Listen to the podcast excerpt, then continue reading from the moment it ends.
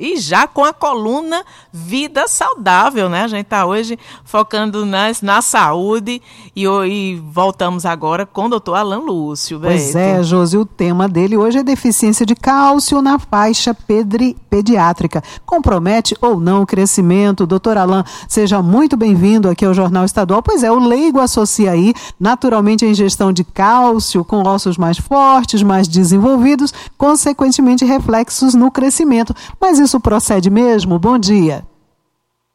Bom dia. Procede sim. A deficiência de cálcio ela é terrível para o crescimento das crianças. Exatamente pelo que foi falado. O cálcio é de suma importância para o crescimento ósseo, para o desenvolvimento dos dentes, e não apenas isso. O cálcio ele é imprescindível também para várias atividades metabólicas do organismo.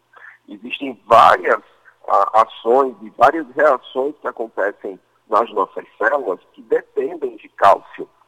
E tudo isso, não só para a formação de ossos e dentes, como também para as atividades metabólicas, se houver cálcio, de fato não vai acontecer. É tanto que é, é clássico a, a, a sintomas e, e problemas como raquitismo, tá? em que realmente o esqueleto, a estrutura óssea, o arcabouço ósseo da criança não se desenvolve e, de fato, essa criança ela fica com um déficit estrutural.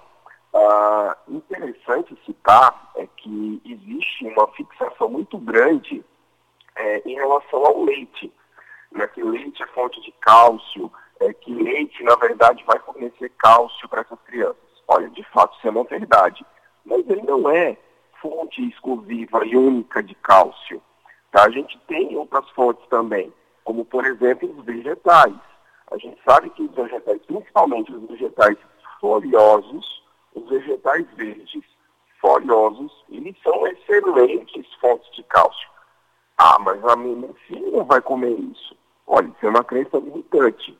A gente sabe que criança tem, de modo geral, um paladar que é treinável tem um paladar que é desenvolvido. Então, se você desde cedo, desde a época da introdução alimentar, começar a oferecer é, esses vegetais folhosos, associado obviamente ao leite, não tem problema, mas associar isso, essa criança vai desenvolver esse paladar sim, vai gostar inclusive de comer esses vegetais e vai ter aí uma importante fonte de cálcio também.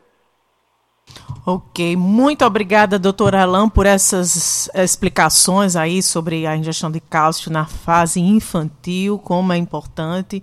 Um abraço, muito obrigada por mais uma coluna Vida Saudável aqui no Jornal Estadual. A gente volta com o senhor na próxima semana aqui.